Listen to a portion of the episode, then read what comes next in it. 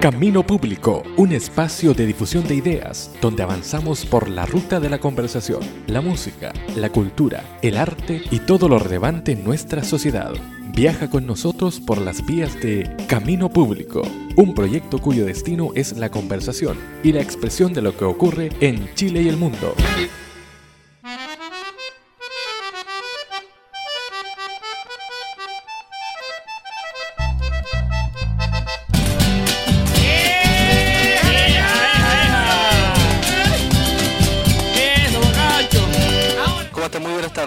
Comenzamos este programa de Camino Público en esta octava edición. Eh, tenemos una invitada que ya vamos a presentar. Como siempre los eh, dejamos cordialmente invitados a que puedan encontrarnos a través de las redes sociales. Estamos en Facebook, Camino Público, y también a través de anchor.fm slash Camino Público para que puedan escuchar este podcast eh, durante el tiempo que estimen necesario. Estamos disponibles también en Spotify, Google Podcast y en otras plataformas. Vamos a dejar los links para que ustedes nos puedan escuchar y por supuesto puedan disfrutar de esta octava edición de Camino Público. Estamos junto a José Luis Álvarez para conversar durante esta jornada con una invitada que nos va a hablar de folclore, de su papá y también de la visión actualmente del folclore un poco más comunal en la ciudad y comuna de Río Bueno. Partimos de inmediato, presentamos luego a nuestra invitada. Estamos iniciando Camino Público. ¿Cómo estás, José Luis Álvarez? Bienvenido. Hola, ¿qué tal? Muy bien, Armando. Contentos de ya un octavo programa. Así es, estamos junto a Carla Villagrán, que nos va a comentar no solamente de, de su vida, sino también del trabajo de una persona importante para ella. Nos imaginamos cómo es su papá. ¿Cómo estás, Carla? Bienvenida. Hola, hola, muchas gracias por la invitación, primero que todo. Y eh, estoy muy un poco nerviosa, pero contenta por lo que vamos a hacer hoy. Está bien, sí. Eh, Carla, bueno, te invitamos porque mm, hay un, un, legado que seguramente tú has tratado de, mantener y que nosotros también tratamos de rescatar en este programa, que es justamente hablar en parte de tu padre. De, no sé si nos puede hacer una breve descripción quién fue tu papá, qué hizo, qué le gustaba, cómo llegó también a interiorizarse, a acercarse al folclore. ¿Cómo le decían? O como le decían, sí. Bueno, mi padre fue Justo Villagrán Barrientos, más conocido como Pajarillo, eh, un, un, gran profesor también, además de, de ser un, un, músico folclorista. Y él comenzó muy pequeño en la aventura de la música, eh, siendo, eh, heredando más bien la música de parte de su madre, que mi, mi abuela tocaba la, la guitarra. Y luego él, en, en, su periodo de crecimiento, una vez estando en el Liceo de Lago Ranco, porque él fue oriundo de Lago Ranco, eh, tuvo como profesor a otro gran maestro de música, eh, don Julio Silva, que además es mi tío también. Y ahí empezó más bien su carrera hacia el folclore, como su, su vinculación hacia el folclore comenzó en el Liceo de Lago Ranco junto a Julio Silva. De hecho, cuando ellos ya estaban eh, en, bueno, mi, mi, papá ya más grande, más adulto, formaron un grupo musical que su nombre era Quilantar, en donde también formaron parte eh, otros rioboninos como Magín Montesinos, eh, que fue también muy conocido en esa época, y ellos dieron eh, grandes muestras de, de folclore local y también el folclore que se podía conocer en esos tiempos, porque pensemos que en los años, no sé, 70 por ahí, porque no había tanta no información, Spotify. no había Spotify, no había YouTube, no había nada, entonces ellos así como de lo que escuchaban en la radio, mi papá me contaba que ellos escuchaban en la radio, no sé, una canción de Yapu, por ejemplo, la grababan en, en un cassette y después se la aprendían con sus amigos y ahí la trataban de sacar, claro. claro de oído todo, ¿cierto? Eh, anotando las letras en un cuaderno. No había cuadernos no había... de cancioneros con notas. Exacto, claro. nada, sí, todo muy, muy, muy autodidacta. Y así él hizo su carrera. ¿Y pues ese estudió de dónde? ¿De el Quilantar, claro, de, Liga, de Lago Ranco y, de, y con personas también de Río Bueno. Oye, ¿qué hace que, bueno, comentaba un poco de, de, la pasión de tu papá, pero qué hace que él se acerque finalmente eh, y mantenga este amor por no sé si por la música, también por el folclore. ¿Cómo mm. lo miraba él? ¿Era un trabajo, era un gusto, era un hobby? Bueno, yo de, puedo hablar desde la experiencia de haber vivido con él, que mi casa fue... O sea, no, no, a mí me preguntan si, ¿cómo empezaste tú a tocar guitarra? No, no tengo así como el, la, el día exacto cuando comenzó. Pero yo creo que mi papá fue como un como un adelantado quizás a su, a su época en el sentido de que se dio cuenta tempranamente que había que rescatar lo que era lo, nuestro, lo patrimonial, que él siempre hablaba de eso. Eh, si bien es cierto, él igual disfrutaba de música popular en general, pero él siempre su, su eh, como su más grande aspiración era fomentar el folclore y yo creo que era porque tenía esa necesidad de decir esto es nuestro, esto hay que rescatar. Y eso fue el, como el lema de su vida, o sea, él con cero recursos, con eh, en esos tiempos también ninguna difusión, o sea, solamente algo muy muy propio de él. Era tocar en vivo y, sería, no había grabaciones, nada, estudios, por la posibilidad de grabar un disco. Un disco era remoto. casi imposible. Pero él como que tenía esa necesidad de, de, decir, no, esto es nuestro, esto, esto hay que rescatarlo, hay que enseñarlo. Y ahí también fue de la mano con su labor como profesor, pues se dio cuenta que con su guitarra podía hacer muchas cosas y, no soltó su guitarra nunca más. ¿Él, hizo clases también? Sí, sí. Fue profesor en... Eh, comenzó su carrera profesional como profesor en GIFEN y después estuvo en, la, en no, no en Lago Ranco, no, y luego en Río Bueno y ahí estuvo siempre, hizo prácticamente toda su carrera profesional en Río Bueno. ¿Y cómo crees que él tomaba este trabajo esta de docencia? ¿Cómo era el, día a día eh, para él? Bueno, él como profesor era muy cercano a sus alumnos. Él fue como un de esos profesores que mm, como emblemáticos, no sé, que, que no se preocupó de solo enseñar eh, conocimientos o, entregar solamente, eh, ¿cómo decirlo? Como enseñar matemática o lenguaje, sino que él enseñaba, claro, no entregaba contenido solamente, sino que él eh, tempranamente yo creo igual se dio cuenta que la, cuando uno es profesor, porque yo también soy profesora, uno se da cuenta que eh, a los alumnos hay que entregarles también, educarlos para la vida, ya como eh, él es como fue como muy sabio en eso de, de, llegar al corazón de sus alumnos y bueno con la música encantarlos también además que siempre trabajó en la parte municipal o en, la, escuela pública, entonces tampoco eran niños que iban a ir a un conservatorio, que iban a, seguir quizás la carrera en la música, por ejemplo, pero él intentó por lo menos darles una herramienta que muchos de ellos también utilizaron después para poder seguir en, su vida. ¿y cómo era esto de de las presentaciones en vivo, eh, cómo era la preparación, cómo había, me imagino, ahí tertulia también con los amigos, preparación de temas, cuál era como la tendencia musical, por así decirlo, de, él. mi papá fue mucho de investigación, mucho, mucho de investigación. Eh, bueno, aquí con el amigo José Luis podemos dar testimonio de eso. Eh, me recuerdo algo particular que cuando salió esta canción, que fue ganadora del Festival de Viña, que era La Reina del Tamarugal, yo era muy chica y tiene que haber sido como en los años 80 y algo, y nosotros eh, con un cassette grabando, grabando ahí y anotando la letra, y me acuerdo que mm, en ese tiempo yo todavía no formaba parte del grupo folclórico que él dirigía, que era el Cunentá en esos años, pero él necesitaba ayuda para hacer una coreografía. Y ahí me tuvo con el cassette y me decía, ya, ahora gira a la izquierda, gira a la derecha, da una vuelta. Y ensayábamos de esa forma, así, como muy, muy, todo muy artesanal. Y, y el día a día de, la, de, las presentaciones, por ejemplo, cuando ya formé parte precisamente del, del Cunentá, eh, era invierno y verano, o sea, no, para mi papá no había descanso porque él era su forma de vida el folclore, no era preparar el, el, el show, digamos, sino que era como qué es lo que voy a entregar, qué es lo que voy a decir con esto. Entonces él se preocupaba mucho de investigar. Ahí hay una anécdota que, nosotros siempre nos reíamos cuando, cuando justo Villagrán, eh, no sé, pues, había una celebración en su casa que habitualmente siempre era muy concurrida, era muy entretenido él de, compartir con, con, en su casa como en un ambiente más, más ameno. Eh, nos da risa porque, o sea, obviamente con el tiempo, cuando nosotros, Carla, yo y otras personas que están en, los grupos que él dirigía, eh, finalmente terminábamos bailando como la música que uno como joven baila.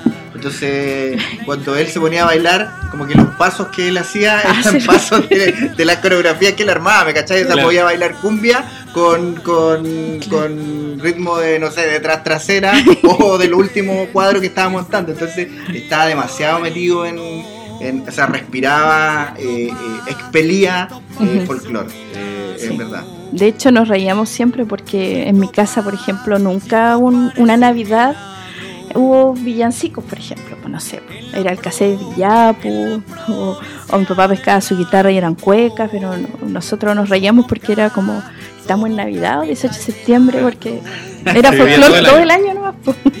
Oye, ¿y, cuál crees que es como las obras que tú más destacarías cuando, cuando te preguntan cuál es el legado más trascendental de esto? Eh, bueno, principalmente las cuecas que él hizo a Río Bueno y las cuecas que hizo a la provincia del Ranco, porque son eh, las letras son absolutamente autoría de él, son eh, patrimoniales, encuentro yo, porque hablan de características de nuestra zona, de nuestra ciudad, no sé, por la cueca Lindo Pueblo, por ejemplo, que habla de, de Caupolicán, que está en la plaza, de la plaza 21 de Mayo, qué sé yo. Eh, en la casa Furniel. En la casa Furniel, pues él hizo una, sí, él hizo, él hizo una cueca a la casa Furniel y que tomó como gran eh, relevancia después cuando se ocurrió el incendio. Entonces, eh, principalmente yo creo que eso fue, fue ha sido como lo, más grande que él ha hecho. Y él también hizo unas cuecas largas, que tomó a varios personajes típicos de Río Bueno con sobrenombres, que sé yo, los apodos conocidos y hacía rimas o versos con, con, con características propias de los personajes, que también eso fue muy, muy querido por la gente en su momento. ¿Y, crees que eso se ha difundido lo suficiente? ¿Crees que hay, había un trabajo también ahí de otra gente o relacionado con el tema? Lamentablemente no. O sea, yo creo que la labor de, en un momento, cuando, por ejemplo, esas cuecas largas sí se difundieron bastante, pero pasaron. Eh, cuando mi papá falleció, claro, sí, me pedían a mí mucho las cuecas, que, las, que yo obviamente las pasaba, así, lo, importante es que no se pierdan. Pero ya después de un, tiempo, bueno, mi papá ahora cumplió el 29 de diciembre, 10 años ya que falleció, es poco. O sea, sí hay gente más adulta que lo recuerda. Y el trabajo que yo hago en la escuela precisamente es como enseñar las cuecas de él, contar quién es él, etcétera pero creo que soy la persona en Río Bueno que está haciendo ese trabajo. ¿Por qué crees que eso ha pasado? Eh, pensando en que Río Bueno tampoco tiene como una gran, una gran biblioteca musical de gente de Río Bueno. Yo creo que principalmente porque no hay interés. No hay interés de fomentar un legado cultural patrimonial que nos pertenece como Río Buenino y no hay interés finalmente. No, no sé si esto pasa por las autoridades o por mis colegas profesores que podrían también tomarlo y decir, ya yo hago esto no solo porque sea mi padre, sino porque es algo propio de Río Bueno. Además que eh, hay que considerar que Río Bueno, eh, a ver, ¿cuántos justos Villagrán tendrá? O, no sé, ahora pensando por ejemplo a el, cine o el legado del cine de Armando Sandoval. Sandoval. entonces eh, esas son cosas que, que, de pronto, que capaz que debe ser en todos lados, es decir, todas las comunas deben haber personajes importantes dentro de la comuna a los cuales no se les da eh, toda la importancia que, debieran y de paso todos, todos como país, como sociedad nos vamos perdiendo eh, de, la riqueza que tiene la cultura popular en este caso, eh, del folclore y todo. como dice Carla, efectivamente podría haber un plan comunal de decir, ¿sabes qué? Mira, yo como comuna Río Bueno, estos son los personajes, las personas, las figuras que quiero destacar eh, en el ámbito de la cultura eh, y después separarlo quizás en el ámbito musical, en otros ámbitos de, las artes. Y eso, y eso falta porque quizás, eh, y esta es una opinión muy personal, hay una especie de miopía en no, no ser capaz de ver eh, desde los equipos culturales de las comunas en general, y en particular de, Río Bueno, de, oye, ¿qué cosas podemos proyectar? Es como cuando tú dices una declaración de intenciones, no, queremos que eh, esta comuna, cualquiera, se transforme en la capital cultural de no sé qué. Y decir, ya, ¿y qué estás haciendo para que eso ocurra?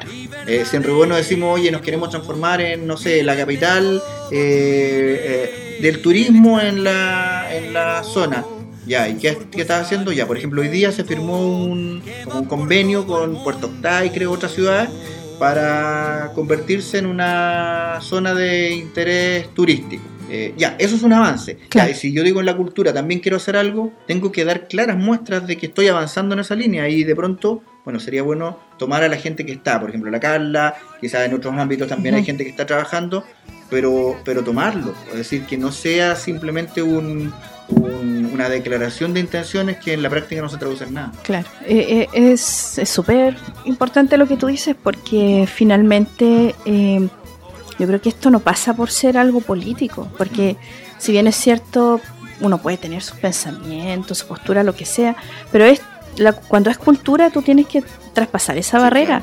Y las letras de las cuecas, por ejemplo, de las cuecas de Río no, no tienen ninguna tendencia a nada. O sea, solamente Claro. hablan de la riqueza de, de Río Bueno, de sus calles, de sus personajes. Entonces, como yo lo encuentro absurdo de que teniendo eso ahí como tangible, o estando yo en este momento siendo profesora, que trabajo en una escuela municipal, no hay interés. Entonces, o sea, de hecho, a mí como anécdota, quizás podría contar así brevemente que cuando vino el equipo de Frutos del País, eh, la forma en cómo estas personas me contactan a mí para contar la historia de mi padre fue, fue como, yo lo diría, una especie de justicia divina nomás, porque la, la persona que me ubica, que su nombre es Patricia Mateluna, que era, ellos no son, no trabajan para TVN, ¿ya? sino que ellos son la productora externa que externa. ellos ofrecen el programa. Exacto. Esta señora me ubica a mí y fue por casualidad, porque ella me dice, ellos ya se iban de Río Bueno, ya habían grabado el programa, habían, Ah, ¿en serio? sí, habían Mira. hecho lo, prácticamente ya casi todo, les faltaban como algunos detalles. Y se encuentra con una persona y, y- y le comenta así como, o sea, de las mismas personas que estaban haciendo parte del programa, les dice así como, lo único que, que lamento es no haber encontrado algún cantautor o alguna cantora, porque en todo pueblo, que imagínense, ella que recorrió todo Claro, Chile, Claro. hay- siempre hay alguien, Claro. siempre. Entonces, ¿cómo en Río Bueno no va a haber alguien? Dijo. Y, y la persona queda así como extrañada y le dice, y no nadie le habló de don Justo Villagrán. Y ella dice, ¿quién es don Justo Villagrán? Pero ¿cómo no le hablaron de don Justo, qué sé yo? Y les parecía era un profesor, qué sé yo, bla, bla, bla. Pero y, y gracias a la, a la a, no sé, a la justicia divina nomás, digo yo, le dicen, no, si su, su hija es profesora y trabaja en tal escuela, eh, bueno, eh, fue en periodo de vacaciones, yo, no, claro, fue a la escuela, a lo mejor estaba cerrada. Claro. La cosa es que me ubicó y claro, cuando ella me, me deja un papelito, y fue chistoso también porque me dejó un papelito en la antena de, de la televisión satelital para no hacer propaganda ¿Ya? de mi casa porque no se pudo bajar por los perros. Eh, me deja el papelito y yo dije, ¿por qué hay un papel ahí? Lo saco y veo ¿En el... no, así fue. Oh, qué Así buena, fue. qué buena historia. Como- que nosotros ese día fuimos a Valdivia, me acuerdo, eh, volvimos y vemos un papel como que volaba de la antena. y es como súper raro, po. Entonces, claro, saco el papel y veo, por favor, eh, el nombre de ella Claro. y me pone así, frutos del país, Mm. tal número, contáctate urgente conmigo porque me voy mañana de Río Bueno. Y así, oh, quedo pero así en shock. La llamo inmediatamente y me dice, ya juntémonos en tal parte y voy donde ella y, y empezamos a conversar así como sin parar, así, bla, bla, bla, bla. Y, y le llevo los CDs de mi papá, qué sé yo, y ella se agarraba la cabeza y me decía, pero ¿cómo? ¿Nadie en la municipalidad sabe esto? Y yo así como, sí lo saben, pero ¿por qué no me dijeron nada? Espérate, ella se había comunicado con la Con municipalidad. todo, para po. armarlo. Sí, la municipalidad le ayudó a grabar el programa, le ayudó a, Pero a conectar a la demás gente. ¿Crees que también, eh, a propósito del programa, hay. Bueno, está Armando Sandoval también, que sale en el Sí. Del País. Sí, Eh, y su hijo también eh, hace como una crítica, la hace en el mismo programa, sobre el reconocimiento a, a su papá. Realmente eh, uno mira lo- los videos de Armando Sandoval y son como joyas históricas Claro. que van dejando. Pero, pero ¿crees que también eso pasa porque la gente que está ahí, eh, primero no, no sabe mucho de- del legado cultural de gente de Río Bueno y lo otro es que como que está inmerso o está con estas tendencias que vienen de afuera, como eh, rescatar lo tradicional, qué sé yo, el, el cine o el cine de afuera. claro. Como que falta un quizás un, un trabajo investigativo de la misma Sí, gente que sí. dirige. el- Yo creo que, tam- que también, no sé, en esos tiempos quizá la persona que estaba a cargo no era quizás ni de Río Bueno, no sé. Puede ser que no haya sabido, o puede ser que sabía y no quiso nomás porque se no, le antojó. o que no se le ocurrió, porque al final es una, es una Claro. cosa de, de- de tener Puede ser, visión no nomás. sé, de- claro, como, Decir, oye, pero ¿qué cosa podría yo eh, querer mostrar de Río Bueno? claro, Y capaz que, claro, mostrar, porque me acuerdo en ese episodio, eh, mostraron eh, lugares. Lugares. Lugares, ¿cachai? Pero no tanto personas. Entonces tú dices, ya está bien, pero cuando tú quieres, si alguien te pregunta, yo soy de aquí, yo soy de aquí del Laurel, y me dicen, oye, ¿qué cosas mostrarías tú del Laurel? Uno como que hace el repaso y quizás vaya a mostrar lugares, pero también vaya a mostrar personas, alguien relevante. Y es raro que no, que no haya salido. ¿Cómo Claro. no va a salir nadie? claro, Entonces, es que eso es lo que decía. Más allá de, de- de quizás de, Es como miopía nomás, de, no, de no ser capaz de ver algunas cosas. Eh, no, no por mala voluntad. Porque después del programa hubo algún cambio, hubo como al- algo que cambiara después de que el, el programa se emitió. Eh, o sea, lo, después que ocurrió, bueno, fue así como todos me preguntaban, me sentía ca- casi artista yo. O sea, mi minuto de fama. Claro, que todos me preguntaban y todos me decían, oh, qué bonito el programa, qué sé yo, hoy las cuecas de tu papá, que no sé, pues igual fue como un boom también de que se, porque además nosotros hicimos, o sea, toda la grabación se centró en la escuela donde yo trabajo, entonces eh, las- los apoderados, todos, todos, todos, un 7, o sea, desde mis colegas, el director, todos, todos participando, entonces se movió una escuela completa.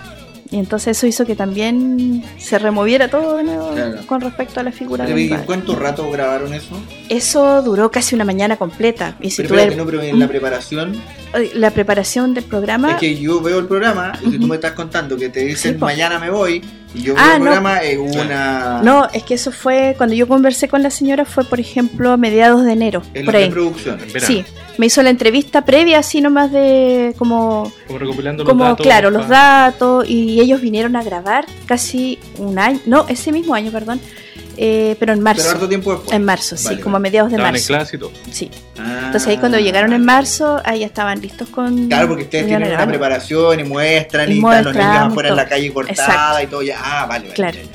por eso después se hizo la entrevista en la escuela con los niños Pero ¿y, y hubo eh, cambios trascendentales después o no? o, fue sea como trascendental el, boom nomás por el boom Claro, un tiempo duró la exposición del programa y exacto no después ya todo igual Ya. Bueno, tú y tu hermano también son músicos. sí Es como obvio decir, bueno, ¿de dónde viene la, la tradición? Pero, pero también me imagino que hay ahí un, un trabajo propio que se va desarrollando a lo largo del tiempo, ya Claro. más despegado de, de la tradición del... Claro, sí, pues de hecho mi hermano es músico, es músico profesional porque él estudió eh, artes musicales, o sea, estudió la carrera de interpretación musical y él es guitarrista clásico. Y en estos momentos él se encuentra desempeñándose en, en Chiloé, allá vive con su familia. Y claro, pues él es como músico de conservatorio. Mi, mi papá fue más músico de de Popular de oído nomás. Auto, Autodidacta. Claro. Y yo soy profesora, bueno, soy profesora básica, eh, y también he hecho eh, postítulos de, de educación musical para enseñar en las escuelas. Pero, pero relacionado más con la educación. Con más con la educación, más, más que hacer una carrera yo como músico, no. Por tiempo, por plata, por todo. Claro. Oye, y la... Bueno, uno siempre habla así como de, de los logros y, y de las cosas negativas. ¿Qué crees que sería como lo negativo que dejó o que le faltó hacer como a, a tu papá? Eh, me, da, me da tristeza pensar que podría él haber, que eso, bueno, del tiempo que él falleció, ¿cómo hubiese sido si él hubiese estado ahora con la tecnología que hay? Eso como con la que digo, y todo. claro, porque podría él mismo haber hecho programas, porque de hecho él incursionó cuando él trabajó en el liceo Vicente Pérez Rosales, él tuvo un programa de radio con sus alumnos. Y, hab- y, eh, sí, pues ya hablaban de temas de, de la época, que sí, oye, él ahí metiendo el folclore, como sea.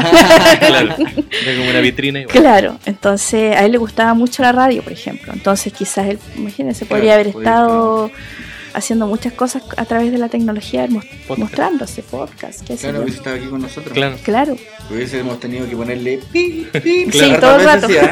Porque tenía. sí, tenía un, un vocabulario muy, muy popular. Muy popular, muy popular, claro, muy sí. popular. Claro, pero por ejemplo, eso es lo- sería como lo negativo. O, o hay como algo No, más trascendental que. No, nada, porque él además era muy buena gente, o sea, Pero en, en el sentido de que Sí. cosas que no pudo hacer, me eh, refiero. Hay grabación. cosas que no puedo, sí, por la grabación, por haberse mostrado más, de, de- claro, de haber llegado quizás eh, a otros lugares, Claro. De haber eh, expuesto más su haber trabajo. expuesto más su trabajo, claro. Porque las grabaciones de, tú decías, de las cuecas y esto, ¿lo hizo él o es como un trabajo posterior? Eh, no, alcanzó él a hacer algunas. Ya. Las grabó él Alcanzó, con las su grabó él con su voz, sí. Y, y el trabajo, por ejemplo, se hizo, uno que se, que se hizo póstumo fue el, el de las cuecas a la provincia del Ranco.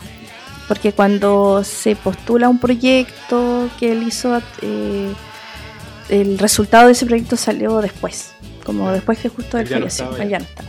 Pero eh, incluso ese proyecto eh, era como, ¿para qué? Para solamente grabar. Solamente para grabar y difusión, se supone. Ya. Y duró lo Pero que duró lo que duró el proyecto nomás, claro. Y después no, Y no después no nada. intentado tampoco hacer como un trabajo más recopilatorio. No, nada. O sea, lo, lo que a mí siempre me dicen, postula un fondar, que hace esto, pero, o sea, yo todas las ganas del mundo de hacerlo, pero eh, igual es un trabajo que uno tiene que dedicarse a hacer un proyecto. Claro. Y por tiempo prácticamente no, no lo he hecho. No Ya. me he dedicado a hacerlo. Eh, bueno, tú trabajas en la Escuela Pamparrío, que es Sí. una escuela pública. Exitosa. Ah. Claro, eh, trabajo yo ahí, dices tú, Sí. exitosamente. Eh, pero, ¿cómo llegas a la educación pública? Bueno, estudiaste todo el tema. Eh, Porque también también llegué- puede haber op- optado por la música o haber Claro. optado por lo- la educación más privada, Claro. público-privada. eh, cuando empecé a estudiar pedagogía, eh, eh, o sea, como que al mismo tiempo empecé a trabajar. Est- Estuve, de hecho, trabajando en, en la escuela de Weymen. Entonces, como que al mismo tiempo yo... en Lago En Lago Ranco.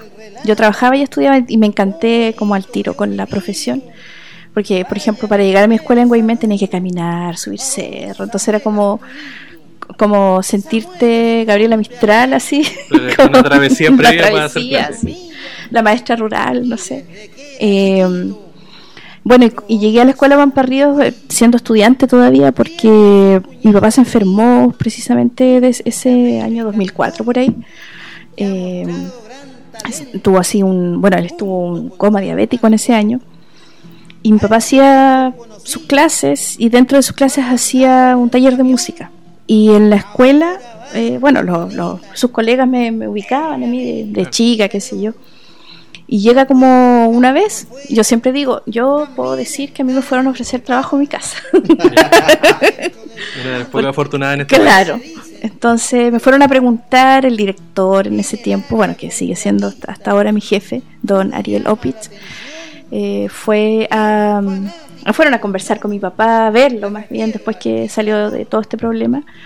Y ahí surge la, la inquietud, así como, oye, ¿y la, y la Carla, ¿qué, está haciendo? No, está estudiando. Hoy no le gustaría ir a hacer el taller de música.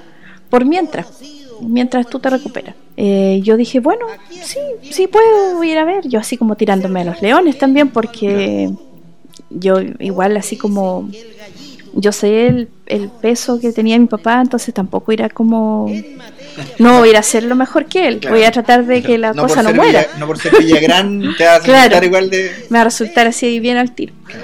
Así que, y así, así fue. po. Empecé con el taller de música. Mi papá había formado un grupo musical en ese tiempo que se llamaba América Joven, con chiquillos ahí de la escuela. Y ahí me fui quedando, me fui quedando. eh, tuve unas horitas más de clase. Al otro año me volvieron a contratar y así. Y ahí quedé. Y sigo conservando el, el legado que él dejó. Oye, ¿hay, ta- hay talento? O porque uno mira así como la- las bandas tradicionales o las más masivas, eh, y son gente como que, que también tiene un legado musical, pero por ejemplo en las pequeñas ciudades hay talento también. eh, o- Muchísimo. eh, ¿Qué es lo que falta como para potenciar? Eh, a mí me pasa mucho que mis niños que salen de octavo, eh, que han participado conmigo en... Yo siempre digo, o sea, cuando los tomo generalmente en quinto básico, como le digo, chicos, su, su papel aquí o su gran aspiración es superarme. En, realidad no es porque yo sepa mucho, sino porque es como que quiero que sean mil veces mejor que yo. En- Entonces, eh, y eso una vez un- un- alguien igual me lo dijo que era como curioso que yo lo dijera, porque eh, a veces lamentablemente la persona que enseña no quiere que el, discípulo sea más que, el maestro. Y yo no, al contrario, o sea, es como mejor para mí, mejor, orgullosa de eso. Pero cuando mis niños salen de octavo, eh, muchos salen tocando así muy bien, porque bueno, ahora también la tecnología también a mí me ayuda, porque los chicos pueden ver tutoriales, tutoriales, yo les, doy como la pincelada. y trabajan después de clase. Exacto, entonces, pero a veces llegan a los liceos, por ejemplo, o se van de Río Bueno al, liceo técnico, no sé, de la Unión, qué sé yo, y ahí quedó, y ahí se pierde, Murió el talento. eso, eso me falta a mí en Río Bueno, que existiera algo quizás comunal que pudiera unir a esos jóvenes que van saliendo, no solo de mi escuela, porque yo sé que, en otras escuelas igual salen chicos muy talentosos y, y ahí quedan después. Tratan ellos de formar sus banditas, pero igual necesitan como el apoyo de quizás de un adulto que vaya ahí como, como orientándolos, no sé.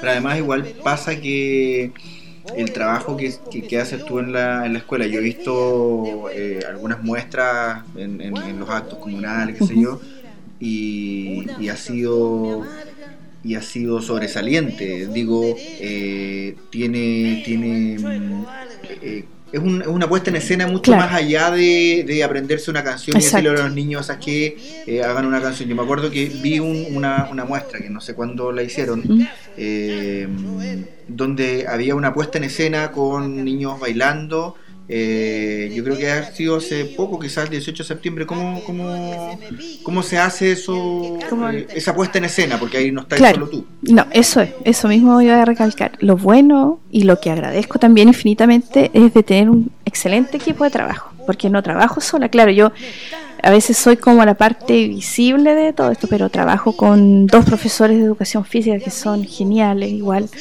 Eh, trabajo con una artista educadora que es actriz profesional, que es genial igual su trabajo. Eh, tengo otro colega que es profesor de matemática, pero igual es, músico, de su afición es la música y que también nos, nos ayudamos muchísimo.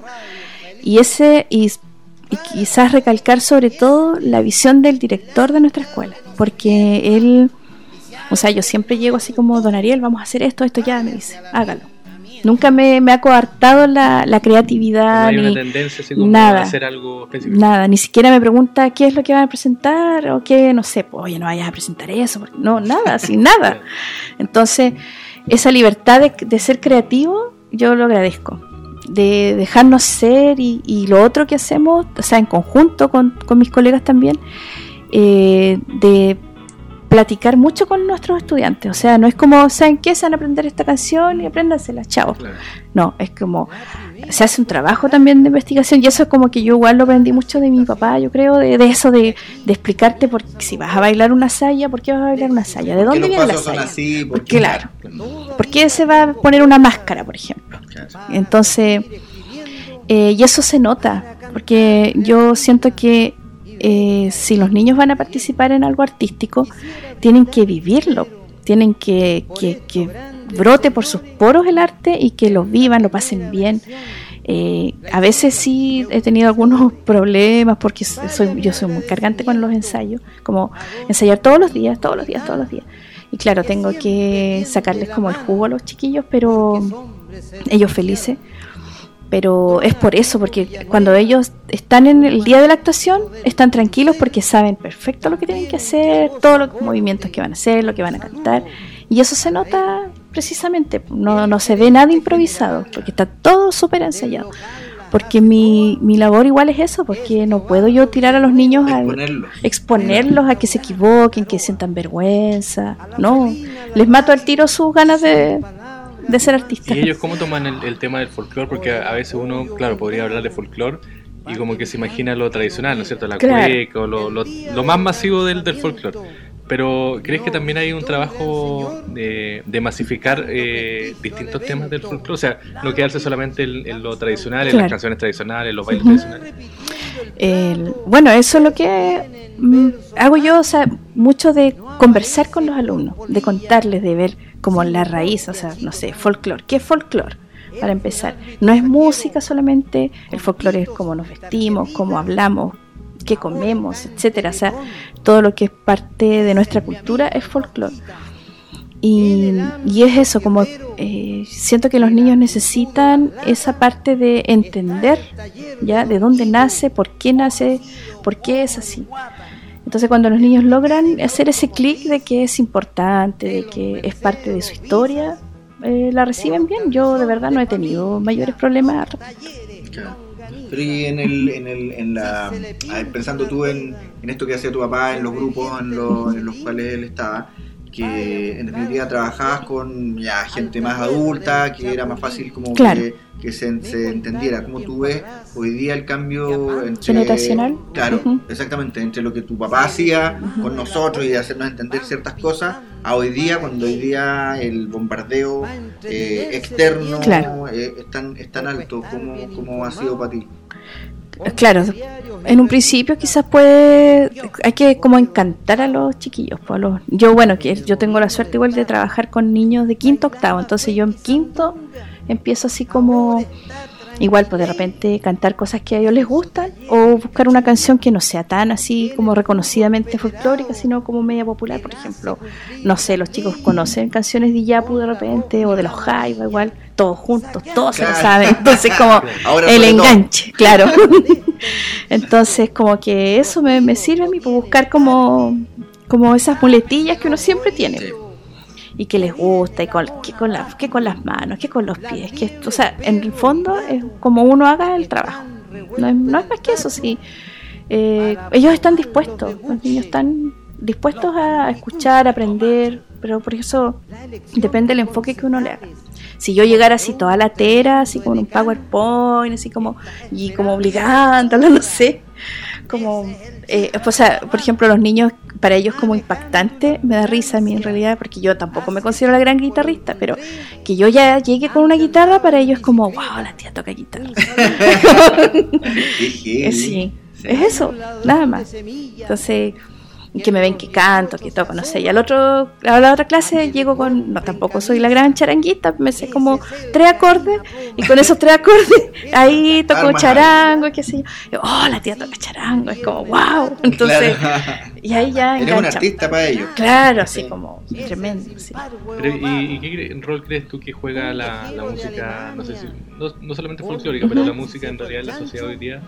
Eh, con despertar de conciencia, eso porque hemos visto que eh, a propósito de todo lo que ha ocurrido desde octubre en adelante, como que habían canciones, canciones anclas y, cosas como que son muy masivas, pero que eran, salían de lo tradicional, o sea, una eh, musicalización de, de la, sociedad, de la problemática. Bueno, la música es un lenguaje principalmente, pues entonces es una forma de expresarse, es, es una forma de comunicar sentimientos, emociones, entonces eh, de hecho yo he hecho el ejercicio de decir, a ver chicos, ya muéstrenme una canción de Bad Bunny, aunque, pero tráiganme la letra impresa ojalá o escrita porque no le voy a entender mucho lo que canta. Claro, o lo que ellos escuchan claro, Y entonces así como ellos explican por qué la escuchan, porque, claro, pues ahí su, su bueno, sobre todo chicos de séptimo, octavo, que están ya con la adolescentes prácticamente, pues no como uno que eran tercero medio venía. Entonces, no, pues yo séptimo, octavo, y ahí es como que explicamos, qué sé yo. Y bueno, eh, es como bonito en todo caso porque lo, lo, que pasó ahora dentro de todo, yo el año 2018 hicimos con mis colegas un cuadro musical de Víctor Jara de, la obra musical, o sea, nada de lo político, nada, nada, solamente enfocado en su música. Y ese fue un trabajo que hicimos casi durante un año, que duraba 15 minutos, así casi exacto, y y todo este proceso de, enseñar las canciones y qué sé yo, de los bailes, y explicándole también a los chicos por qué ese, tal canción, por qué, el contexto de todo. Entonces ahora cuando después pasó esto lo del 18 de octubre en adelante, y los niños en, la escuela andaban cantando las canciones de Víctor Jara, así como en los pasillos, yo de repente iba como, no sé, a una sala y escuchaba por ahí así como, el derecho. y así como, oh, así como muy Claro, pero ¿crees, que eso también ha sido influencia de que había como una como que en la generación anterior había como un veto a, cierta música que era como que, finalmente era como de masiva entre comillas porque era como escondida. Escondida. ¿Pero crees que se ha rompido un poco ese sí de todas formas porque lo como yo digo oye no eh, cuando dicen estos niños por qué saben tanto o de dónde sacaron eso oye los chicos nacieron con un celular en la mano tienen acceso a internet. Por lo tanto tienen acceso a la información que nosotros no tuvimos, por ejemplo. Entonces, la música que quizás en algún momento estuvo así como escondida y uno le, le escuchaba así como, no sé, porque te conseguías el cassette o qué sé yo, ahora está en cualquier parte, en cualquier plataforma, entonces los chicos han ido investigando también y, les gusta. ¿Y, ¿Y, qué rol crees tú que, por ejemplo, podrías jugar ahí el, la música de, tu papá en, cuanto a masificar, por ejemplo, esas, canciones, es que también hay un, hay un nicho ahí donde se pueda generar algo, quizás no solamente masificarlas, sino que gente las pueda tomar o, o hacer la adaptación, hacer la, la escuela, la escuela, en vivo, qué sé yo. O sea, el rol sería principalmente de, darnos, por ejemplo, no sé, conocer como comuna que existe Río Bueno y que Río Bueno es más que solo nuestro río. O sea, porque uno ve como, no sé, por estos programas que el Pancho Savera viene, ¿a qué viene? Al río, pero al río, solamente al río, o sea, recorrer el río está trumado. Entonces, como que Río Bueno es más que eso, porque está la agricultura, que está la ganadería, que está la artesanía y en las canciones de mi papá precisamente las letras lo, muestran. Habla de eso, de esa riqueza cultural que, tiene Río Bueno. Y además que la, figura de, de, Justo Villagrán en, en, la comuna es algo que ha marcado mucho. Es decir, gente, no sé, pues de, nuestra generación y, mayores también, eh, seguro que todos lo conocieron, todos en algún acto eh, él estuvo, eh, participó en. Bueno, de hecho, la banda de la escuela lleva el nombre claro, de, la banda. de Justo Villagrán. Entonces, es un personaje como, como súper importante y relevante para la comuna. Entonces, eh, eh, claro, no se trata tampoco, porque, a ver, de pronto uno como, familia, en este caso Carla, dice, oye, ¿sabes qué? A mí me gustaría que mi papá estuviera en un altar casi como un santo. No, pues no es eso lo que se está pidiendo, sino simplemente eh, es que se, se, muestre a partir de una persona, que en este caso es él, que fue un folclorista, eh, a la comuna. Es decir, que sea como una especie de embajador cultural. Eh, y así probablemente con, con, Sandoval también en el cine, algo importante. De hecho, ahora hace poco vi que a eh, Eduardo Araneda ah, le dieron un premio como un reconocimiento a propósito de su, de su labor eh, como profesor, como historiador. Eh, y yo creo que es un poco en esa línea en la que tiene que ir el rescate, de, como de darle la, la, importancia a, a, a, estos rostros, a estas figuras que han marcado toda una época, a muchas personas riobeninas, y además sentir que en esas personas hay un poco de río bueno, como dice la Carla, que el río bueno no solo el río bueno, sino que eh, eh, en la cultura se refleja también en, esa, en esas cosas. Y así como estos tres que hemos mencionado, capaz que hay mucha más gente en otros ámbitos. Eh, donde también es importante que, que, el bueno se refleje. Margot Duarte, por ejemplo. Por ejemplo, o sea, muy, muy relevante, la primera mujer aviadora de Río Bueno. Entonces, por ahí yo creo que un poco tiene que ir el, rescate eh, cultural o patrimonial de, Justo Villagrán y, y otros.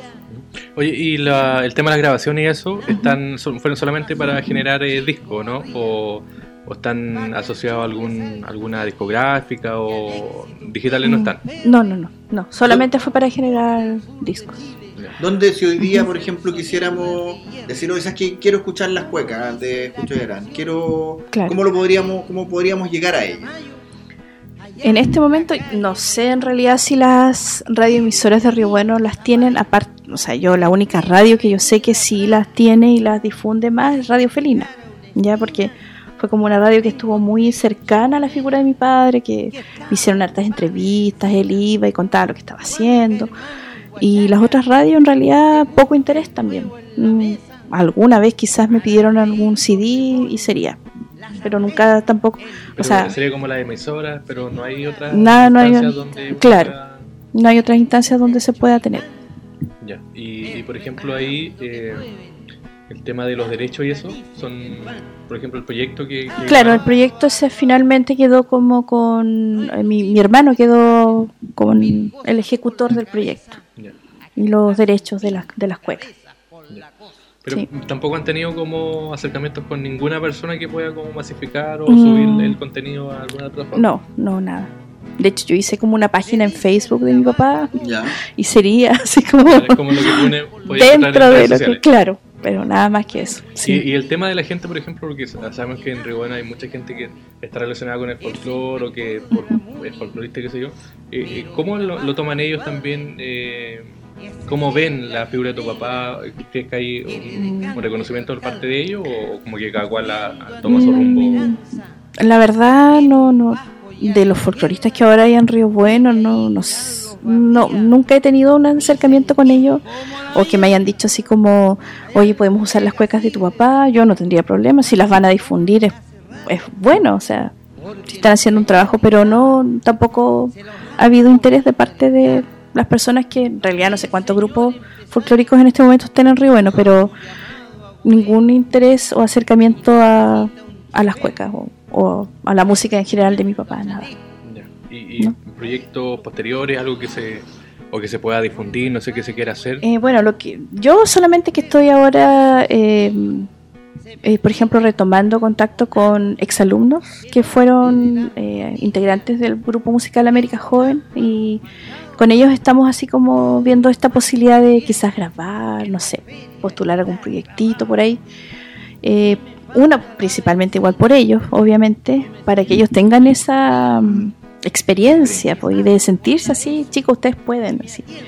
Eh, y hacer las cuecas, pues yo les, les comenté, obviamente si ellos quieren irse por, por otro lado, así, bueno, siempre como dentro de un contexto de la música folclórica, porque es como el sello del grupo en realidad, y obviamente las cuecas de mi papá. Y no, ellos felices porque se las requete contra, ¿saben? Entonces, Oye, felices también. eh, ¿quién, ¿Quiénes grabaron las cuecas que hoy día están grabadas?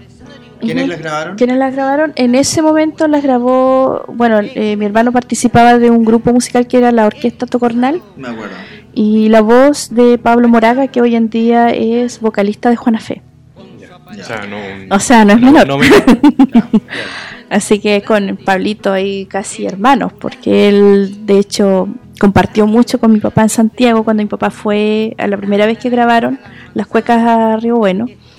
Eh, y no, el Pablo así como siempre mantenemos igual contacto y él muy admirado de, de la figura de mi padre.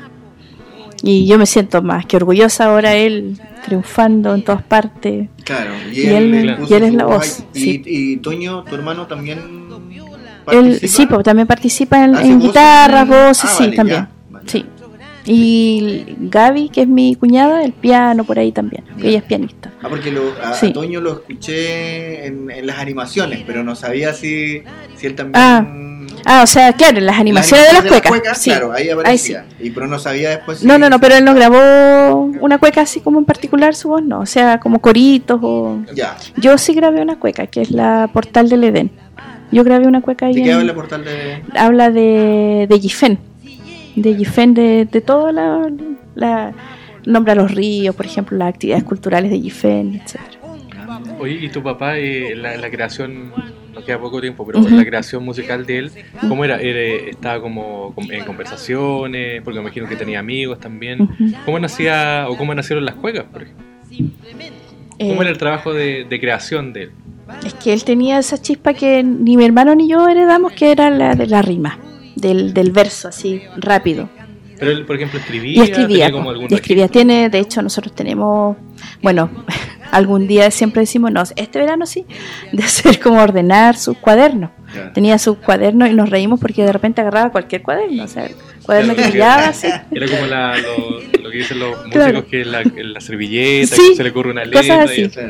Mi papá tenía, bueno, nosotros tenemos guardados sus cuadernos, cosas así. Y hay cuadernos hasta, no sé, pues mío, que es de la enseñanza media, por ahí rayado entre medio. Rayado. Claro. Y ahí hacía su- sus letras, porque, bueno, de- como de- decía José Luis delante, eh, tiene sus canciones picaronas también. Hay, una, hay unas grabaciones que él hizo que se llaman las cuecas calibre 69. y esas no son como tan así, como, claro, con, criterio formal. Es como para después de las 12 de la noche. Exacto. Así que... Pero eh, él como que mantenía ahí esa tradición de escribir. de escribir, siempre escribiendo con sus cuadernos y, y, como decía yo, de investigar. De hecho, cuando cuando hicimos una vez un cuadro de, la zona mapuche, ¿te acuerdas, José? Mi papá se fue a San Juan de la Costa, así como a entrevistar gente, recorrió yo creo que aquí todos los lugares, porque él era muy bueno para socializar también. Y él ahí anotando las letras. ¿Te también podría haber un trabajo ahí recopilatorio sí, que, él, mismo de hecho, tener. Eh, de hecho, él hizo, hay canciones que, que todavía yo tengo ahí, por ejemplo, mapuche, que yo no las he vuelto a escuchar que las cantábamos en esos tiempos con, con él. Y él la, recopiló por ahí. Claro, quizás también hay un trabajo ahí que es un material que está explotado. Sí, porque quizás hay una invitación también que hacer a, a, quienes puedan interesarse en, en, el trabajo de tu papá para, para armar un grupo y, rescatar esto, eh, eh, que pueda terminar quizás, no sé, pues en, en una página web eh, o en una plataforma donde se puedan mostrar todas las creaciones que él tuvo o contar la historia, un poco que quede en alguna parte el registro de, del aporte cultural de Justo Villagrán a la comunidad. Bueno. Exactamente. Bueno, antes de irnos, no sé, algún mensaje, algo que, que quieras destacar y también a propósito de que estamos conversando de tu papá, ¿cuál crees que es como lo que él le gustaría que, la comuna de Río Bueno hiciera, no solamente por su legado, sino también para rescatar el? ¿Cómo crees que él miraría hoy el trabajo o, qué estaría haciendo hoy día? Eh, oh, qué difícil. Pero bueno, yo creo que él estaría siempre con su mirada hacia las futuras generaciones. O sea, habría estado trabajando full con los niños, así como eh, enseñarles a tocar guitarra, que enseñarles a, que toquen cuecas, porque él era como eh, aprendan primero lo que es de ustedes y después pues, investiguen, investiguen todo lo que quieran y hagan lo que quieran, pero como, como hacer ese rescate, no sé, como sentirse eh, parte y sentirse propios de algo, ya como la pertenencia. Yo creo que habría estado trabajando muy enfocado a eso, como a, a los jóvenes, a los niños, eh, con, no solo con lo que con las canciones de él, sino con, el folclore en general. Y bueno, yo como mensaje final quizás decir cualquier persona que quiera las cuecas de mi papá me puede ubicar por Facebook, no sé, no tengo ningún problema de, de, de entregarlas, de regalarlas y él las hizo para eso, para que sean escuchadas. Ya pues, muchas gracias por venir, Carla. Eh, y esperamos que bueno que este programa también sirva para poder masificar, quizás hablar un poco más de él, para que quede como registro incluso, eh, y para que la gente se, se motive a escuchar a Augusto Villabrán o quiera motivarse a buscar eh, cosas de él para que podamos irla masificando, para que Rebueno también pueda ir saliendo quizás al mundo yo creo que habría que mm, reeditar esa, esas canciones calibre 69. Yo creo que eso me quedó dando vueltas. Así que ¿Tú le ves más, más proyección a eso? sí, no, yo, le haría a eso, yo creo que por ahí va, va la mano. Claro. no, pero es que es verdad, eh, los que conocimos a Justo Villagrán sabemos que él tenía un humor, un doble sentido ahí muy, muy bien desarrollado. desarrollado. Era, o sea, era una, una, persona que, eh, que, podía decir la grosería, la chucha en el momento preciso, para la persona precisa, y todos se mataban de la risa, es decir, nadie se ofendía ni nada. Entonces, tenía una forma de entender el lenguaje y el uso del lenguaje eh, súper atinado, súper apropiado, y tú con él lo pasabas súper bien, y tiraba tallas de doble sentido y todo lo demás. Entonces, lo que dice Carla de este, de este trabajo ahí de calibre 69, yo digo que es, pero debe ser filete. Por ahí iría yo mi, mi, mi, rescate. ya, muchas gracias Carla. Bueno, gracias por gracias venir. Igual. Chao, chao. Chao.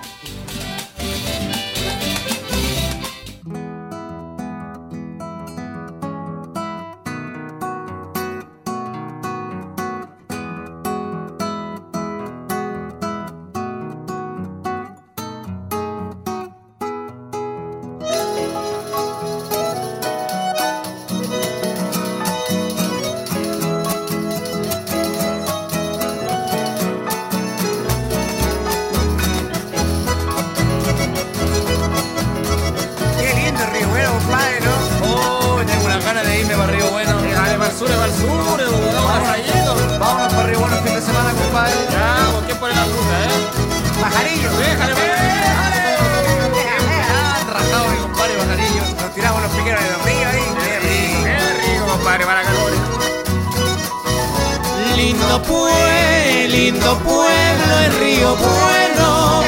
Allá va, no hay otro, no hay otro por ningún lado. Allá va, no hay otro, no hay otro por ningún lado.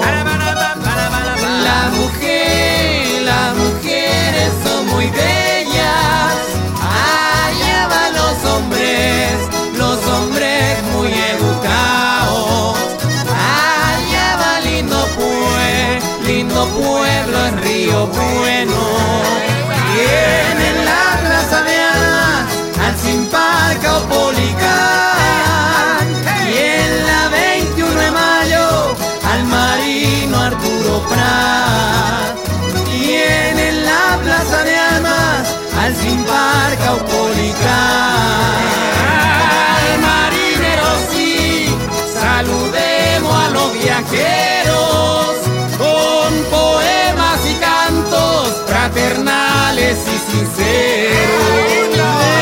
Los pueblos chilenos, el más lindo es Río Bueno.